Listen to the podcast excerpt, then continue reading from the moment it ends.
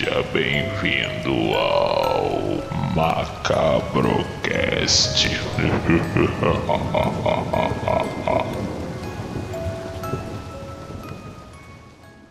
Fala família macabra! Espero que vocês estejam bem. Sejam bem-vindos ao Macabrocast. E quem está aqui novamente é o Peterson Azevedo para apresentar esse programa de hoje junto com o Anderson. Anderson, dá um oi pra galera.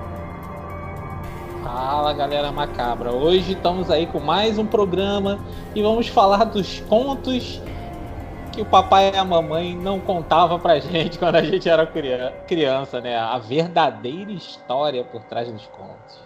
Isso aí.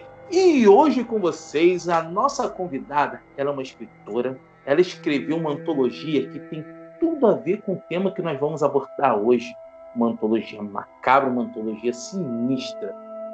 Quem está aqui hoje com a gente é a Isa Aster. Isa, dá um oi para a galera. Oi, galera, aqui é a Isa Aster, autora das Sete Sombras. Isso aí, galera. E a Isa, esse, esse, essa antologia é uma antologia bem sinistra. Ela tem uns pontos que eles têm uma moralzinha no final. Ele lembra muito o que nós vamos falar aqui, porque hoje nós vamos falar para vocês a verdadeira história por trás dos contos de fadas. Então, se preparem que o negócio vai pegar. Tirem as crianças da sala, porque essas histórias aqui não são para criancinha não, entendeu? Vamos começar, galera. Olha só, o que eu tenho para trazer para vocês é o seguinte: você se lembra da primeira vez que você teve medo de alguma história, de algum conto lido por seu pai, por sua mãe ou seus avós? Aquele conto que te fez ter aquele pesadelo filho de uma puta? Então, com certeza, lá no fundo da sua memória, se você puxar bem, você ainda vai lembrar daquela bruxa que tu morria de medo, daquele ovo sinistro ou daquele maldito doente que não deixava a gente pegar a porcaria do ouro. Então, isso são contos, são as narrativas que nós aprendemos desde criança contado para os nossos avós, para os nossos pais e assim por diante. Nessas narrativas, essas histórias, esses contos de fada, o medo é o ingrediente principal. E muita gente vai achar que não, mas sim, nós vamos mostrar para você porque toda a sua estrutura é baseada no medo. Além disso, elas costumam carregar o que hoje em dia você vê em todo filme de terror, porque esses contos infantis ele fala sobre abandono, violência, assassinato, canibalismo, criaturas bizarras e tudo que você achar sinistro pra cacete. E as histórias é, de antigamente, elas não são essas histórias que a gente está acostumado a ver na Disney, essas coisas todas, não. O horror era mais explícito. As versões originais é, foram registradas por vários escritores. E os dois principais é o francês Charles Perrault. Perrault, sim. Olha meu sotaque francês. Eu também falo francês. Vocês sabem que eu sou um troglodita nas palavras, entendeu? e os mais famosos, os alemães irmãos Grimm, que buscavam, na sua forma de escrever, preservar a cultura popular da sua região. Nesse processo também, é, muitas das, das, das histórias elas foram suavizadas com o passar dos tempos, devido à moral da pessoa que escrevia ou o contexto de toda a realidade. Só para vocês terem noção de como que era diferente as histórias da época de antigamente para atual, a primeira versão dos irmãos Green para Gata Borralheira, que é mais conhecida na Disneylandia como Cinderela, as irmãs arrancam pedaços dos próprios pés para enfiar no sapatinho. E o príncipe só descobriu que elas não eram a Cinderela quando viu sangue saindo do sapato. Essa é a versão original das histórias. E é isso que nós vamos trazer para vocês hoje. Isa, traz o primeiro conto infantil para a galera conhecer, por favor. Então, vou falar sobre a Branca de Neve, que simplesmente não termina no beijo apaixonado do príncipe e tal. Então, a versão antiga da Disney, para mim, é meio né, né? E tanto que eu nunca gostei. Agora, a versão dos Green é muito mais interessante. Temos várias tentativas da, da madrasta. Não é só aquela a tentativa da maçã envenenada que consegue envenenar a, a Branca de Neve e acabou. Na verdade, são três tentativas: uma com espartilho, outra com pente envenenado e até chegar a, a maçã envenenada. E quando tudo isso acontece, é, os, os, os anões lá ficam muito tristes e decidem colocar a Branca, a Branca de Neve em um, em um caixão de vidro para admirar a beleza da Branca de Neve, né? E chega o príncipe e tenta fazer um acordo com, com os anões. E até, até eles não eles decidem não aceitar dinheiro, só que o príncipe com a lábia dele consegue convencer os anões e resolve e resolve é, levar a Branca de Neve até o castelo dele. Só que no meio do caminho a carruagem acaba tendo um tropeço a Branca de Neve regurgita o pedaço da maçã e consegue é, se, e o feitiço é tirado, né? Só que não termina aí também não. O, eles decidem se casar e a parte mais interessante eu acho que é a vingança dos dois, que obriga a, a madrasta a dançar com sapatos flamejantes até a morte. Aí Eita. o ponto é, a Branca de Neve não é tão inocente assim, né? Por muito tempo ela acabou suportando tanta coisa, né? Aí no final eu gostei desse desfecho, sinceramente. Eu já conheci essa versão dos Green, eu acho muito interessante. E eu vi, eu dei uma lidazinha, que na verdade, assim, o príncipe, ele não pegou para dar um beijinho, não. Ele levou ela, que ele achou ela tão bonita e ele foi tão tomado pela volúptia. Quem sabe o que significa volúptia? Então, para levá-la para casa para rolar uma necrofilia na parada. Essa é a versão original dos Green. E Anderson, o que, que você tem a dizer sobre esse continho infantil que não é nem um pouquinho recomendado para criança? Eu estou surpreso. Gostei dessa Branca de Neve aí, vingativa aí, cara. Achei melhor que a versão Disney. A Disney é um clássico, mas, pô, eles mudaram muito da história, né? Tu vê que o conto original, cara, é bem mais sombrio, cara. É bem mais dark, assim. Tem um, rola uma vingança tal, não é só a coitadinha que vai ganhar o beijo do príncipe, não. Vamos lá dar o troco neles. Gostei, cara. Gostei dessa. Essa Branca de Neve aí é das minhas. E Isa, você já falou, deixou bem claro que você não gosta da Branca de Neve da Disney. Mas assim, e essa versão dos Green, além da vingança, teve alguma coisa mais que você curtiu? É, alguma nuance que você pegou? Basicamente o, a mensagem do, do, do, conto, né? Que é a inveja da, da madrasta. Isso está em todas as histórias que faz a gente refletir, né? E também a transição da Branca de Neve, que ela passa pela floresta, e também tem a, a, o mesmo simbol, o simbolismo dos sete anões, que pode significar também os sete pecados capitais, pode significar muita coisa. E toda a tentativa mesmo da, da, da madrasta de tentar ela estava empenhada mesmo a, acabar com a, com, a, com a Branca de Neve, sendo que a Branca de Neve nunca fez nada dela, né? Só é mais bonita que ela, por causa porque o espelho disse isso. E é, assim, é muita, é muita loucura tudo isso. Porque se a gente for parar para pensar, é o que acontece também às vezes, né? Porque a gente está tão assim fascinado pela, pelo exterior que pode fazer muita coisa, muita besteira. Então, pode, pode, pode ser encarado como um conto assim a se refletir na atualidade também.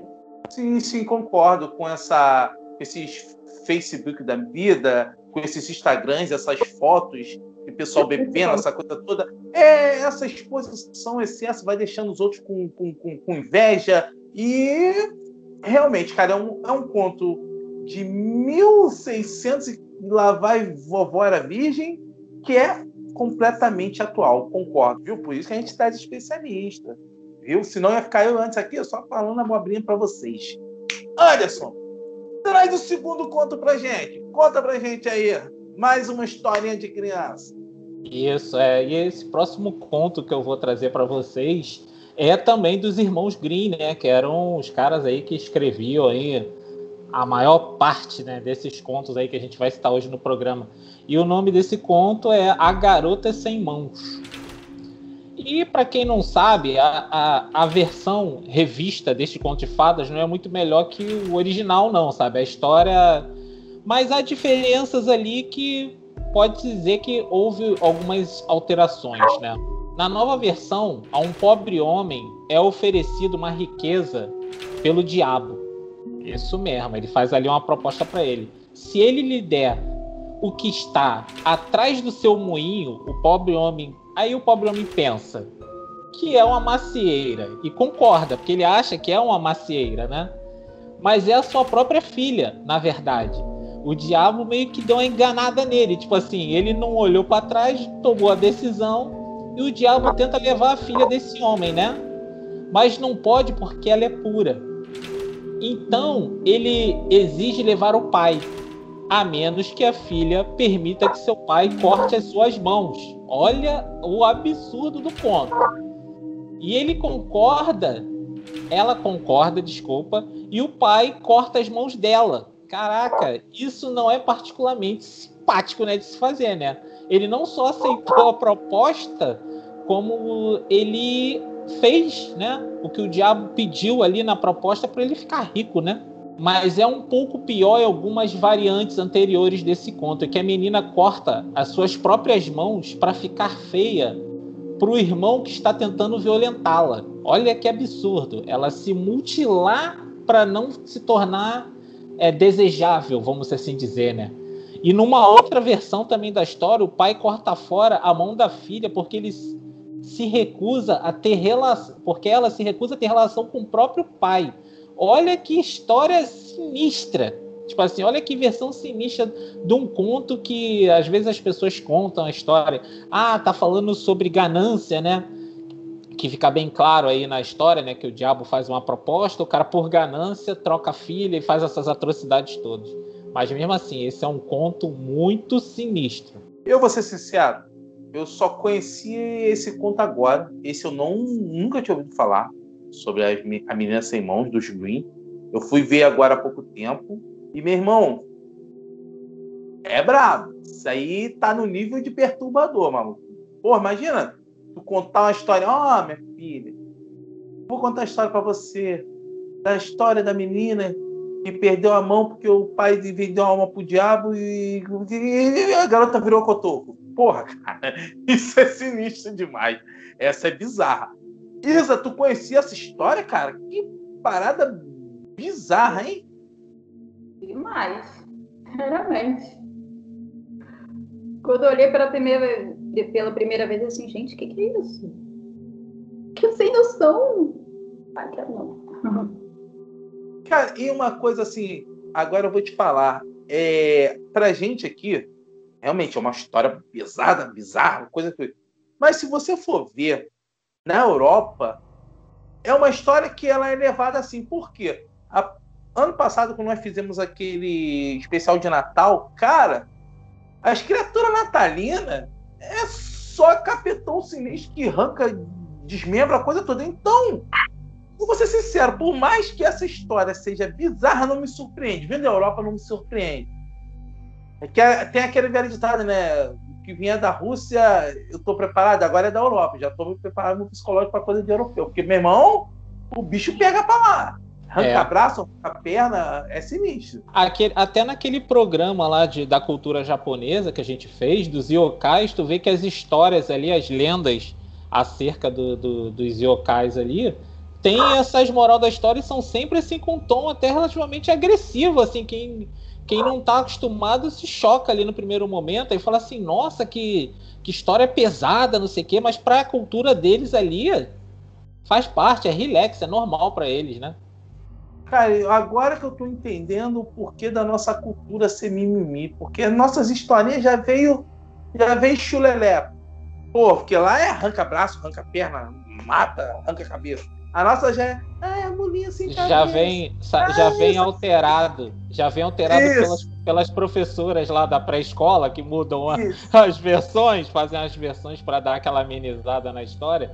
Mas, mas você vê que lá tem um fundo de moral, né? Todo conto, por mais agressivo que seja, ele tem uma moral da história. Então, eles acho que eles fazem também para chocar, né?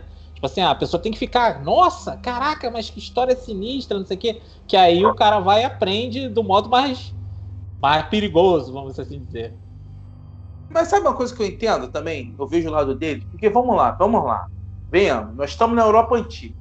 As crianças tudo encapetado, tudo filhote de satanás, que fica andando na floresta, tacando pedrada, comendo rato, porra, pegando as cabritas, só fazendo merda. Porra, como é que tu vai ensinar um, um satanazinho desse? Vai ter que botar uma história daquela bem bizarra pra criança se borrar e não fazer merda. Então, é mais ou menos por isso. Porque, pô, tu vai pegar o nível das crianças de antigamente. Pô, tu vai falar, não, tu tem que falar mesmo, ó. É que nem, é até engraçado, cara. Eu vou contar para que vocês me lembraram. O meu sogro, é, o, o meu, o meu sobrinho, o moleque era bem nevado, né? O moleque era bem nevado, quando era mais neve, era bem nevado. Então, o meu sogro falava para ele, tinha um menino, um fantasma, que se chamava Joãozinho Sem Peru, que ele cortava o biló das crianças que fosse levada. Culpado. Mas o moleque morria de medo de Joãozinho Sem Peru. e quando ele via meu sogro, ele... Ô tio, deixa ele falar de Joãozinho, não. Deixa ele falar de Joãozinho. Aí, eu acho que é mais ou menos nesse nível que fazia as crianças. Cara, muito bizarro, muito bizarro mesmo. Isa, conta o segundo conto infantil pra gente. Então, agora vai ser da Bela Adormecida, que até, então, até antes de eu ler seria um dos meus contos favoritos, né? E como a gente já conhece, na Disney tudo acaba com um beijo e a, a Bela Adormecida desperta, mas não foi bem assim. Na verdade, uma das versões tem uma continuação, que seria que, o, que os dois se casariam escondido e teriam dois filhos. Só que aí tem a sogra, uma mulher encapetada que seria a que teria descendência de ogros e que seria assim gostasse do canibalismo e que, tenta, e que tentaria convencer o cozinheiro a cozinhar as crianças pra, e também a Aurora, ou, são vários nomes, né, da, da Bela Adormecida. Só que não deu certo. Ela ficou com raiva e já planejou alguma um, uma outra vingança que seria empurrar as crianças e a. Vou chamar de Aurora. Num, num poço cheio de criaturas peçonhentas, cobras, serpentes, um montão de coisa. Aí e, no, o príncipe, que estaria vagando lá, para caçando, descobriria, chegaria a tempo de salvar a, a, a família dele, né? Não a mãe só que aí a mulher ficaria super louca e se jogaria dentro do poço e morreria, provaria do seu próprio veneno, digamos assim. E a versão que eu, que, que eu achei a mais assim pesada seria enquanto a Bela Adormecida estaria adormecida e ela seria estuprada por um rei. E depois de, de, de nove meses teria dois filhos e a, o, a, quando ela acordasse, na verdade, teria sido por causa do, de um dos filhos dela, que estaria com fome, e sugaria o, a farpa. Como todo mundo conhece, né? Que a, a, a, maldição fala, falou que a, uma roca perfuraria o, o, o, dedo dela e ela adormeceria. Tá? Aí ela conseguiu acordar, a despertar de, de, do sono dela, só que também não terminava ali. O rei teria uma louca, outra louca, a esposa dele, que tentaria, que descobriria tudo, tentaria matar a Aurora. A Aurora sempre quer, sempre querendo ser morta, né? E planejaria um, colocar a menina na fogueira, a menina e as crianças também, é, que nasceram. Só que também não deu certo. Ah, uma, o rei é, jogaria a própria mulher na, na, fogueira e salvaria a Aurora, o rei estuprador. E ele simplesmente, a Aurora e o rei, se casariam e tudo terminaria feliz. Aí sim, veria esse final feliz. Feliz, entre aspas, né? Porque, gente, não tem como. Como é que a gente vai aceitar um final desse? Ainda bem que não foi o final da Disney, digamos assim. Porque, imagina, um estuprador vai lá, estupra a, a menina adormecida, tem, sei lá, tem dois filhos gêmeos, aí a mulher tenta matar, aí ele salva, ó, oh, que lindo, e depois se casa. Esse eu não aceito. Não tem como. Não tem, para mim, não tem moral. Apesar de ser uma das minhas histórias favoritas de criança, acabou de destruir. Cara, e vamos lá, né? Canibalismo. Pedofilia, que ele era de menor. 15 anos, 15 e 16. Violação.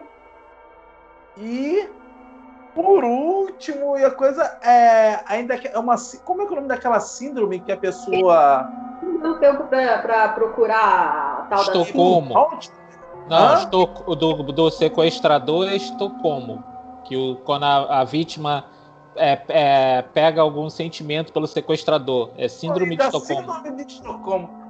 Que história maravilhosa, gente. Porra. Aí tu pensa, onde que a criatura tava com a cabeça para falar uma. Cara, e, e, mas é sinistro. Essa aí eu é. não sei nem qual é a moral da história, a verdade. Eu não encontrei. A única, a única coisa que eu pensei assim foi na primeira, na, na, na, na versão da, da, madra, da, da mãe do, do príncipe, que ela teria provado do próprio veneno, né? Tanto ódio assim, ciumenta, doida, e foi, caiu lá no, na, no, no, no, poço do veneno e pronto, acabou. Agora esse segundo aí. O famoso sábio, o Chaves, a vingança nunca é plena, mata a alma e envenena. e Anderson, tu conhecia essa versão, parceiro? Essa aí tu, tu, essa aí tu, tu vai contar pro Eric antes dele dormir, irmão? Cara, chocado com essa versão. Eu achei que a minha era pesada até ouvir essa. Caraca, cara, isso é muito surreal. Isso é muito surreal. A gente tem que agradecer o Disney que o Disney fez milagre. Não, o Walt Disney fez milagre com essa grosseria. Cara, o desenho é lindo. Todas as meninas é, meninas e meninos também. É uma história linda de fantasia. Ele conseguiu pegar uma desgraça e fazer um conto lindo. Porque esse conto eu tô abismado, eu não conhecia. Não conhecia. Abismadíssimo com essa história. É só isso que eu tenho para falar. E Anderson, traz outra história macabra, sinistra e maneira para criancinha dormir. O, o conto, cara, que eu vou trazer agora é um conto bem conhecido, bem conhecido, que é do flautista de Hamelin, que é um conto folclórico que foi reescrito pela primeira vez pelos irmãos Grimm. Porque os irmãos Grimm também eles pegavam contos que eles ouviam e faziam a, a versão deles, né? E essa versão que eu vou contar para vocês é baseada na, na dos, dos, irmãos Grimm, que narra um desastre incomum acontecido lá na cidade de Hamelin, que fica na Alemanha. Isso lá por volta de 1284, é muito lá atrás, muito lá atrás. E esse e no conto, que também é conhecido como Conto do Gaiteiro, nós temos uma, uma cidade que está tendo uma infestação de ratos. E um homem chega lá vestido com uma roupa de gaiteiro, todo lá, assim, não sei o quê. E ele oferece para a cidade que ele tem um jeito de se livrar desses ratos, dessa infestação de ratos que está tendo na cidade. E, o, e em troca disso, ele pede um pagamento, claro, né? Os aldeões ali daquela cidade vão, concordam em pagar essa grande soma em dinheiro lá que ele pede.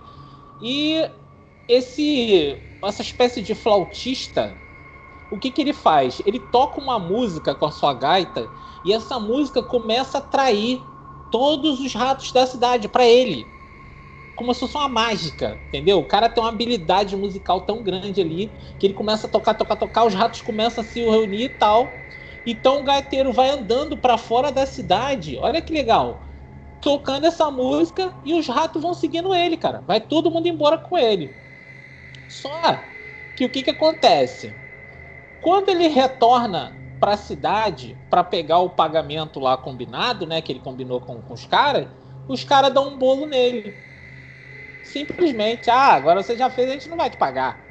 Aí o que, que acontece? O gaiteiro faz a mesma coisa com todas as crianças da cidade. Ele leva todas as crianças embora, cara. Aí que começa o grande problema desse conto.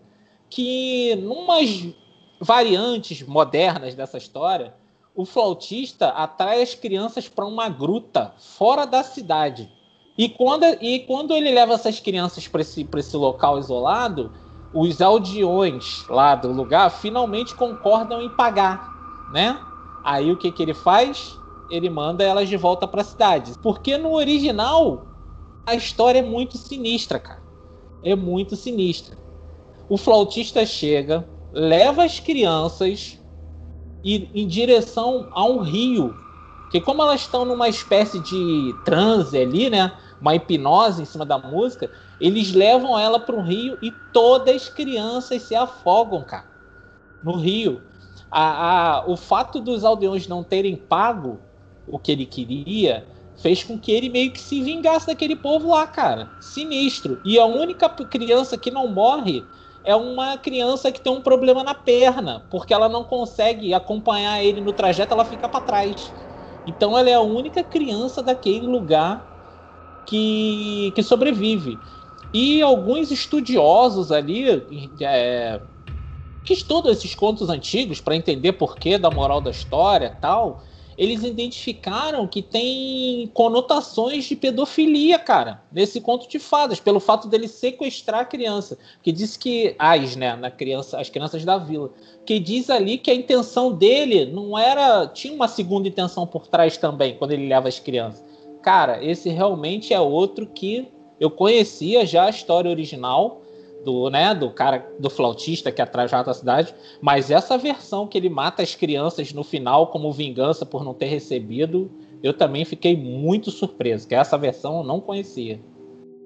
Cara, eu vou ser sincero, eu morria de medo desse desenho, porque tem um desenho antigo da Disney que ele joga os ratos no precipício, aí ele leva as crianças depois devolve as crianças. Tem uma animação assim.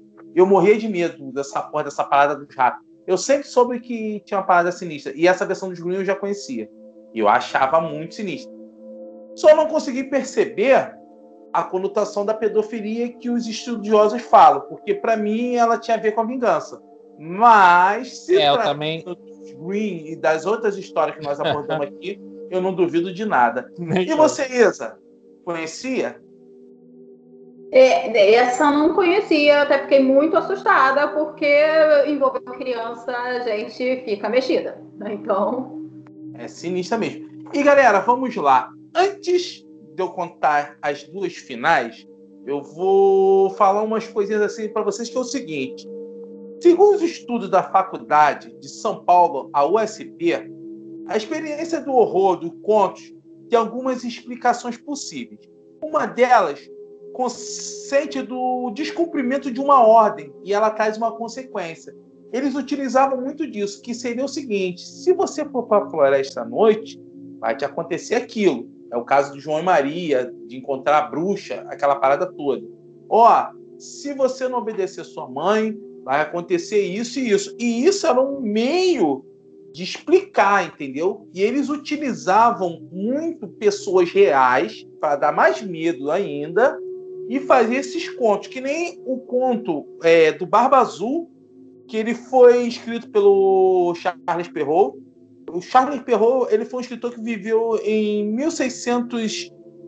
Ele nasceu em 1628 e foi morrer em 1703. O personagem título dessa história ele foi inspirado no marechal francês Gilles de Rais. Quem é Gilles de? Foi o cara que lutou do lado da Joana d'Arc na guerra.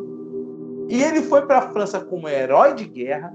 O cara pirou na batatinha e foi virou um dos maiores serial killers da história. E satanista.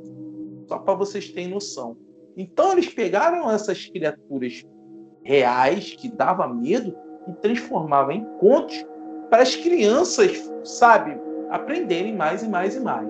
E antes das duas últimas histórias, vamos fazer um bate-papo com a Isa. Isa, fala pra gente sobre Sete Sombras. O que seria esse livro?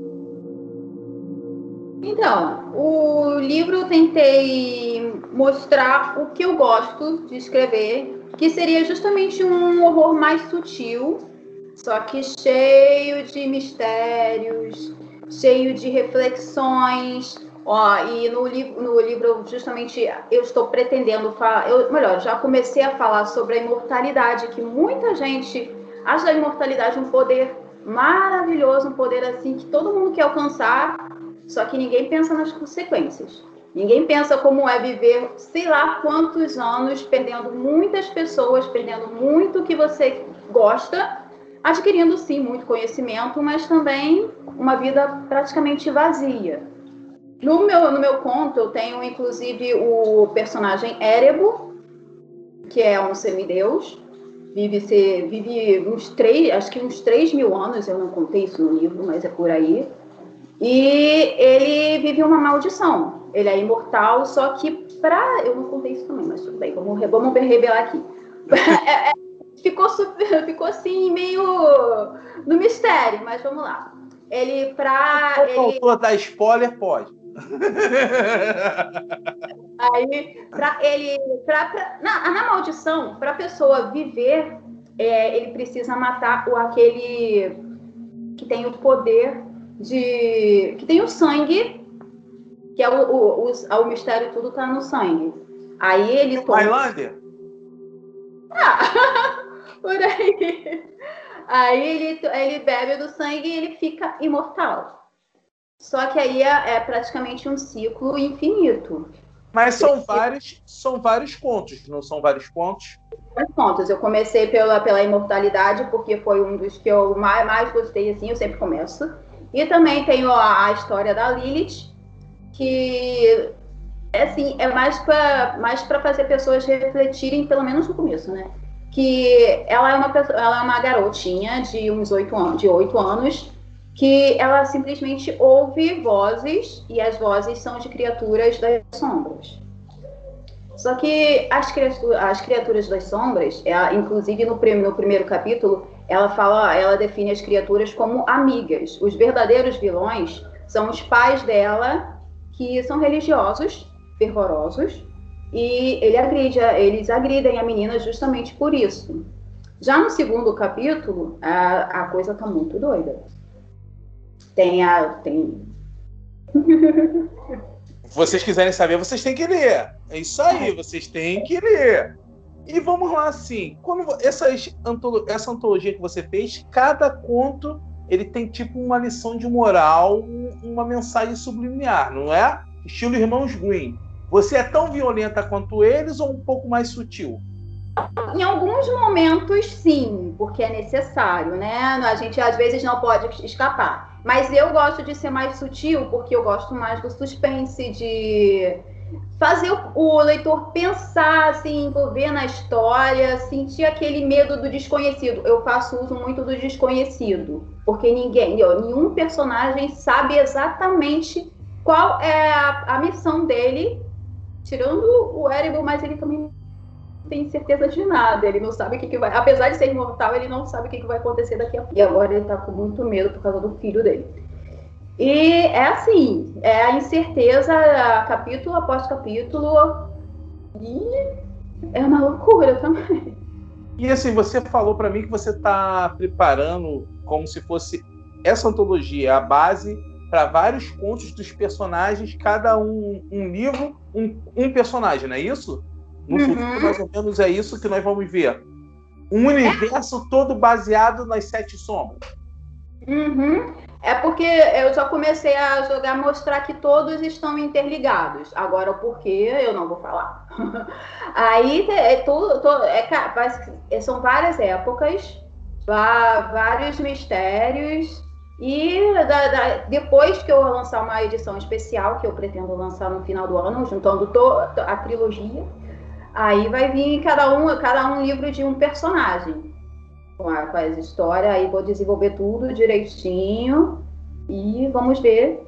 Vai, vai ser bom, gente. Vai ser ótimo. Pergunta porque assim: é, onde você se inspirou para fazer esses contos de terror com essa tipo uma liçãozinha de moral? Ó, cuidado com isso, mais ou menos isso. Nos desses contos que você já está acostumada ou veio da onde isso? Olha, eu sempre gostei de provocar essa reflexão nas pessoas. Porque eu acho que é necessário no- na, na, na, na realidade que a gente vive. Mesmo a gente, a, ou melhor, principalmente, principalmente a gente fazendo terror, a gente tem essa liberdade de mexer com os sentimentos de todos, mexer com, a- às vezes, com os sentimentos que as pessoas evitam e colocar aquela, aquela, aquela aquela, aquela, aquela vozinha na cabeça, né? Para fazer refletir, para fazer pensar, para fazer não ignorar. Porque também eu já eu, no, no, no, na- no Sete Sombras eu falo sobre assassinatos de, de mulher que estava sofrendo com relacionamento abusivo.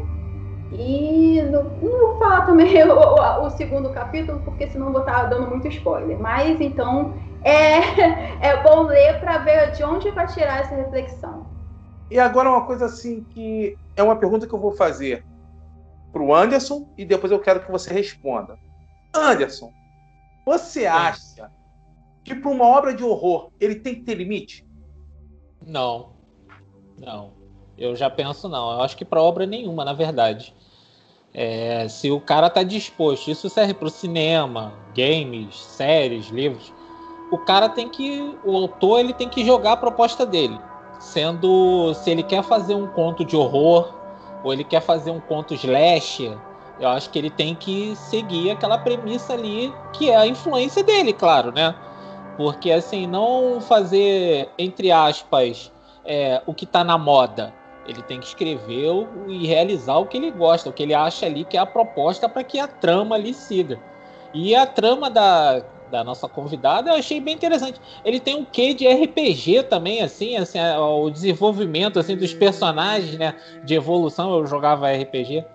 Então eu- percebi essa vibe também, de você ver a, a- a evolução ali, a jornada de cada um deles. É muito legal, muito legal. Eu gostei muito da, da, da proposta também do, do livro da convidada. Isso aí. E Isa, terror tem que ter limite?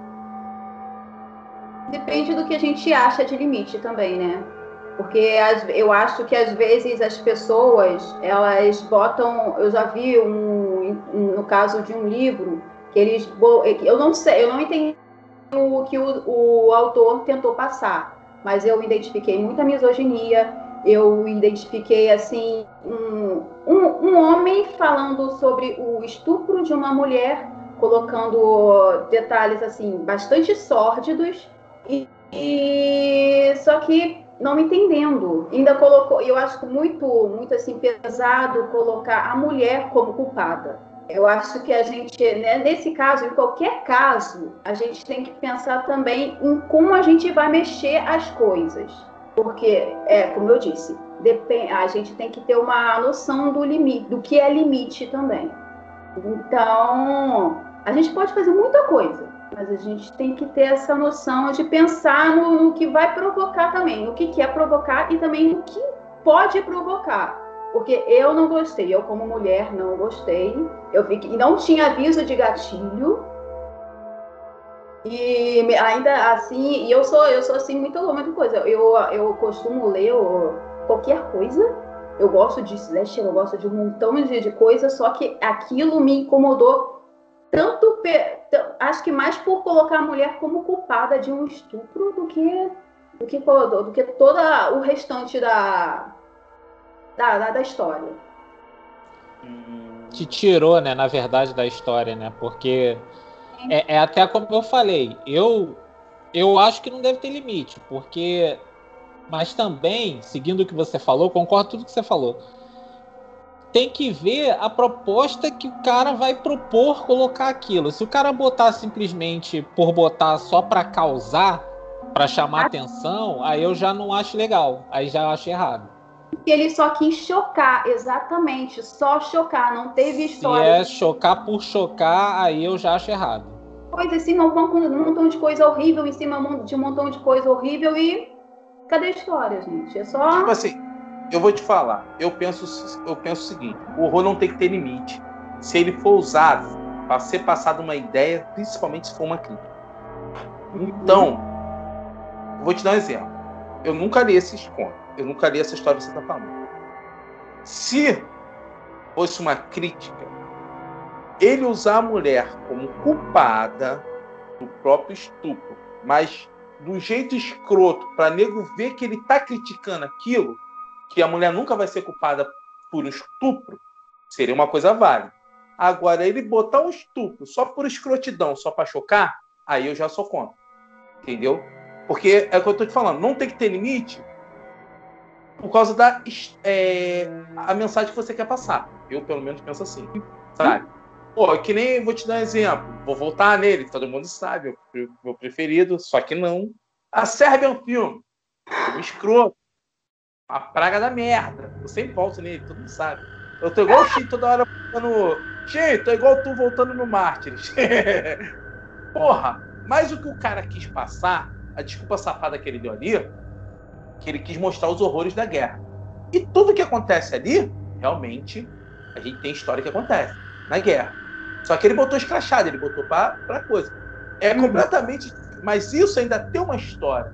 É completamente de um filme que eu vi, que é o Atroz, que é uma praga tão ruim quanto a Sérvia, só que não tem um porquê cara não tá fazendo crítica, o cara não tá fazendo porra nenhuma. Ele só tá botando ali e fala assim: eu quero que se foda. Essa é a diferença, entendeu? O Arcébio botou eu quero que se foda, mas eu vou botar uma, uma desculpa. Eu quero botar os horrores da guerra. Achei válida, apesar de ter achado escrota, achei válida. Fazer o quê, no né? outro caso, não. Então, eu volto a dizer, para mim não tem que ter limite se for passar uma ideia. Só que também, ele não tem que ter limite, mas tem que ter bom gosto. Bom Entendeu? senso. Isso aí. Exatamente isso. Nossa. É uma. É que nem, ó. Você vai ver os irmãos Green. Porra, essas histórias não tem limite nenhum, não, mas passa uma ideia. Uhum. Porra, pelo amor de Deus. A garota cortar a própria mão para não ser abusada. Caraca, é pauleira. Mas tá passando uma ideia. Por quê? Na verdade, é uma crítica da beleza feminina, ainda mais que a gente. Vamos voltar na época. Porra, 1600. Tu tá entendendo? Machismo no auge, não sei o quê. Porra, pra mulher não ficar bonita e ser abusada pelo próprio irmão, ela. Entendeu? É uma. Está uhum. um pouco até a, além, porque também tem todo o contexto. Contexto é. da época, contexto do. Sabe? Tem que ver o que cabra. Mas é uma coisa que eu acho interessante, é uma coisa que eu acho super interessante. E onde está disponível esse seu livro? Na, na Amazon, pelo Kindle Unlimited. Na Amazon. Está disponível na Amazon. E se Deus quiser, no futuro vai sair com ele físico. Para finalizar, Anderson, conta o último caso suave pra gente, que agora a gente vai dormir feliz. E depois vai vir a Isa com uma o conto mais suave de todos da Isa, que eu vou dormir contando carneirinho depois. Fala, Anderson. É, cara, o, o conto que eu vou falar agora é um bem conhecido da galera, que se chama. Meu desenho a... favorito. Eu, eu também adoro essa animação. Meu desenho é... tem 48 Tá vendo? Já viram que a animação é boa, que se chama A Pequena Sereia, né? todo mundo conhece aí, Ariel, né? e Companhia, né? Que é um desenho aí que fez bastante senso. Mas o conto, o conto original, cara, ele é um conto dinamarquês, né? Que foi adaptado para as crianças pelo Hans Christian Andersen, que é um autor famoso aí. Ele já pegou um conto que já existia e fez uma versão ali para crianças, vamos assim dizer, né? E essa história é sobre uma jovem sereia disposta a dar sua vida nos mares e a sua identidade como sereia a fim de conseguir a alma e o amor de um príncipe humano. Quer dizer, ela quer se tornar uma humana e ganhar um grande amor. Como a gente conhece na versão de 89 da Pequena Sereia, poderia, ela, ela, como os estudiosos falam, ela poderia ser melhor conhecida como a Grande Mentira. Porque a versão da Disney, o filme termina, né? Quem já viu vai lembrar, mas eu vou recapitular aqui, com a Ariel sendo transformada em um ser humano. Ela vira uma humana para que ela possa se casar com o príncipe Eric. Olha que coincidência, nome do meu filho. E eles se casam num casamento maravilhoso com a participação dos seres humanos e marinho e vivem felizes para todo sempre. Mas a primeira versão do Hans Christian Andersen, a sereia vê o príncipe se casar com uma princesa. Olha isso, tem uma traição. Ela não é ela que casa, ela vê ele se casando com outra. E ela se desespera, coitada. Se desespera. E oferecem, né, para ela uma faca com a qual ela pode esfaquear o príncipe. Ó, já temos um slasher do fundo do mar, Peters. Aí, ó. A princesa matadora de príncipe. Mas em vez de fazer, ela muda de ideia. Ela fica tão sentida com aquilo que ela saltou para o mar e morre, porque nessa parte da história ela já é humana, entendeu? Então quando ela volta para o mar, ela acaba morrendo afogada ali e sendo levada mar afora. E o Hans Christian, ele deu uma modificada, uma ligeira modificada no final para tornar a história mais agradável, né? E o, em seu novo final, ao invés dela morrer, quando se transforma. Ela vira que uma espécie de espuma, né? Como se ela desintegrasse ali. Tem uma, toda uma simbologia ali, né? Da, da morte ali na cena. Ela se transforma numa filha, espécie de filha do ar, vamos assim dizer, à espera de ir para o céu. Por isso, francamente, as pessoas acham que ela morreu e ele só quis botar uma, uma figura de linguagem ali para que não as criancinhas não se chocassem. Falar assim, ah, mas ela pulou no mar, virou espuma ou ela virou um espírito do ar? Não, ela morreu nas duas versões, entendeu? Que a gente conhece aí. Mas fala aí, o que, que vocês acham da Pequena Sereia? Como é, é o nome do, do, do autor mesmo? Hans Christian Andersen, o nome dele. Ele escreveu vários Hans contos. Christian Andersen, você é um filho de uma puta safado. você acabou com a porra do meu desenho que eu vi 49 vezes. E no final da Ariel, eu sou filho da mãe. A, ela foi uma corna que virou assombração. Porra, obrigado, San Christian puta que merda. Valeu, acabou com a minha infância. Isa, depois dessa decepção que eu tive com a Ariel, você já conhecia essa versão, filha da puta? Não conhecia e fica ao final já, já dizia alguma coisa, né? O final que a gente mais conhece, mas assim é tenso. Cara, é, esse vídeo é pra gente destruir, é pra destruir a nossa infância mesmo. A nossa... foi, foi comigo com a Bela Adormecida, agora é com a Ariel. Olha, pra vocês terem noção, pra você, vocês que estão vendo a gente, pra pensar que não é, que é mentira minha, olha como que eu vi tanta vez esse desenho, ó. Aí está ela, aprendendo a namorar Nada, nada vai falar, mas embora não a ouça, dentro de você uma voz vai dizer agora: beija, moça. É, aí eu descubro essa porra, acabou com a minha infância. Fazer o quê, né? Mas tá bom, vamos que vamos, galera. Agora para vocês, a história. Uma das histórias mais contadas de todos os tempos uma história feliz, uma história legal, uma história de uma vovozinha, de uma menina com chapéu vermelho e um lobo. Conta a história real da Chapeuzinho Vermelho pra gente, Isa. Ah, é, em todos esses contos, ó, vários detalhes assim são retirados, né? A gente já viu. E um desses casos, o mais leve assim, foi que foi, retiraram assim que o lobo tirou o sangue da, da vovozinha, é, botou a carne dela para cozinhar e deu para Chapeuzinho comer. Isso é o mais leve. Aí depois, outra, outro detalhe, esse mais pesado, e com conotação sexual, indicando pedofilia, né? Que ele, que, ele, e ele pediu para a Chapeuzinho tirar a roupa dela e se deitar do lado dele. Eu, se, eu, eu não me. Infelizmente eu não me lembro disso tá em nenhuma das versões que eu li. E também temos a, a história mais, mais assim. Compli, complicada não, porque eu acho que essa é, uma, é a mais complicada.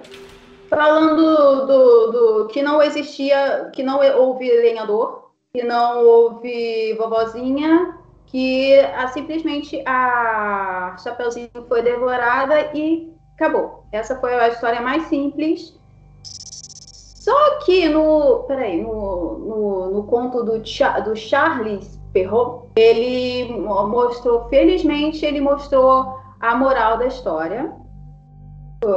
Eu acho que teve vários detalhes também é, que a Disney assim retirou. Só que ele colocou, ele falou que é, que foi foi para alertar as crianças Aqui a Chapeuzinho Vermelho é colocada como uma jovem muito educada, muito amável. E para as crianças naquela época ter muito cuidado com, com os lobos que existiam lá na, naquela época, né? Aí ele, ele se dignou a colocar uma nota explicando tudo isso. Eu vou ajudá-la. O que acontece? Uhum. A moral da história é: não fale com estranhos. Isso, Essa é a moral. Por quê? A história real, a primeira versão, o lobo chega, manda ela tirar a roupa, ela entra, tem aquelas palavras que na verdade são conotações sexuais, sim, porque o lobo na verdade é um homem, é um estranho, e ele vai, come ela, literalmente, e acaba a história aí. Como a história ficou muito, muito assustadora, eles botaram a segunda versão, que na hora que ela tá com ele lá, o lenhador escuta e ele come ela. O lenhador chega, ele tá com a barriga enorme. O lenhador abre a barriga do lobo, tira a Chapeuzinho Vermelho e a vovó. E a Chapeuzinho Vermelho, para se vingar, enche a barriga do lobo de pedras quentes e o lobo tenta sair correndo, como ele tá com a perna, a barriga muito pesada, ele parte no meio e morre.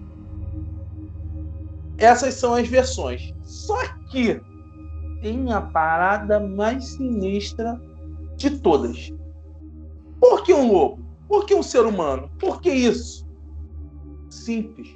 Porque tem indícios que o lobo foi inspirado no agricultor alemão Stube Peter que ele foi conhecido como lobisomem de Bedburg. Ele foi um serial killer que matou 14 meninas, violentou duas grávidas, comia os fetos. Ele matava, violentava, fazia necrofilia e canibalismo depois de mortas. E essa história do lobo. E, e quando ele foi preso, ele se vestia com a pele de lobo. Ele se vestia com a pele de lobo e quando ele foi preso, é, ele foi torturado e ele falou que ele tinha um pacto com o diabo, que ele se transformava em lobo, lobisomem mesmo. Por isso que ele foi conhecido como o, o lobisomem de Edimburgo. E a história da Chapeuzinho Vermelho, esse lobo foi inspirado nisso. E a moral da história é exatamente essa: não fale com estranho. Porque a mãe fala para ela: ó, cuidado com essa parada. Então, para mim, a Chapeuzinho Vermelho, compadre, é macabra Pra é o, é o caso do lobo e pele de cordeiro. Ele parece gentil, mas. Não tem nada de, de, de, santo ali. Não tem nada de Cara, inocente. Essa, essa, é muito sinistra. Antes, tu já tinha ouvido alguma versão dessa Chapeuzinho Vermelho? Dessa porra desse serial killer que se vestia de lobo, que comia feto, que comia criança, que comia carne, que comia porra toda. Já tinha ouvido falar? Não, cara. Não, não vai ser difícil contar carneirinho essa noite antes de dormir depois dessa história sinistra. E você vê que tem um fundamento muito doido, assim, porque vira aquele de tome cuidado com o que você está falando, porque tinha uma pessoa, um lobo mau que fazia isso. Quer dizer, uma história tão sinistra dessa, cara, virar um conto, mas com o intuito de proteger as crianças de uma coisa absurda, cara. Tipo assim, eu não sabia dessa história por trás da história do Chapeuzinho Vermelho. Eu estou chocado com essa história. Esse cara, ele viveu no século XVI, entendeu? Esse, esse serial killer. Ele viveu no século XVI e foi real. E é isso aí, galera. Macabrocast vem trazer os continhos infantis para vocês, entendeu? Galera, desde já eu venho agradecer por mais esse programa. Muito obrigado. Obrigado pela audiência de todos vocês. Antes de me despedir, aquele pedidinho maroto, tem seu like, por favor. Não deixe de curtir, compartilhar por amigo. E o seguinte, se tem aquele teu colega que tu não gosta muito, mostre esse vídeo para ele, para ele dormir igual uma pedrinha de noite. Valeu, galera? Isa, dá um abraço para a galera aí e se despede deles. Isa, muito obrigado pela sua presença, muito obrigado por você ter aceitado o nosso convite e ter participado com a gente, Isa. Se despede da galera. Então, eu que agradeço, muito obrigada pelo convite. E tchau, tchau, galera. E foi uma ótima experiência, apesar de eu ser muito tímida, muito nervosa. E então vamos, vamos lá dar uma olhada na Amazon, Sete Sombras. Procura lá que tá ótimo. Isso aí. E, gente, não esqueçam de seguir o Instagram da Isa. No final vai estar tudo lá. O Instagram da Isa. Sete Sombras. Quem quiser, fala direto com, com ela no direct, entendeu? Isa é muito gente boa. Ela pô, faz a divulgação dos livros do, da galera aí. Quem quiser entrar em contato com a Isa, contato comigo, contato com o Anderson, Macabocast, siga o Macabocast no Instagram. Nós estamos fazendo resenhas de, de resenhas de filme lá, resenhas de livros. E lives também, às vezes no Instagram tem lives surpresa, quando você menos esperar, pum! Nossa carapeta tá lá. Isso aí, galera. Segue a gente no Instagram. Anderson, se despede da galera, Anderson. É isso aí, galera. Mais um programa para conta. E pedindo desculpa para vocês por estragar a infância de vocês com essas histórias que a gente achava que era uma coisa linda e maravilhosa e só história sinistra. Aprendemos aqui muita coisa, muita coisa eu não sabia, acabei descobrindo aqui também, tendo parte da minha infância destruída, como o Peterson. E, e, a convidada também, e agradecer a nossa convidada pela participação aí, que acrescentou bastante aí com informações bem legais aí, e sucesso nos seus contos, nos seus livros aí. E obrigado aí, galera. Isso aí, galera. Ó, outra coisa, a gente está precisando muito do seu feedback, o que vocês estão achando, deixe seus comentários. Outra coisa, se vocês querem que nós abordamos um tema diferente, um tema especial para vocês, vai lá no nosso direct, dá uma ideia maneira, que com certeza a gente vai entrar em contato com vocês. Valeu? Estamos precisando da ajuda de vocês. Não esqueça de deixar seu like, nos seguir. Muito obrigado mesmo. E aguardem, aguardem que vem coisa boa por aí. E em breve, Macabro, Macabro Cast Hot. Ui, que delícia! Aguardem, novidades, galera. Até a próxima. Valeu mesmo. Não esqueça, estamos numa pandemia. Quem tiver que sair na rua, máscara, por favor, álcool em gel. Não está diminuindo, não está melhorando. Se cuidem e cuidem dos seus familiares. Valeu, galera. Até a próxima.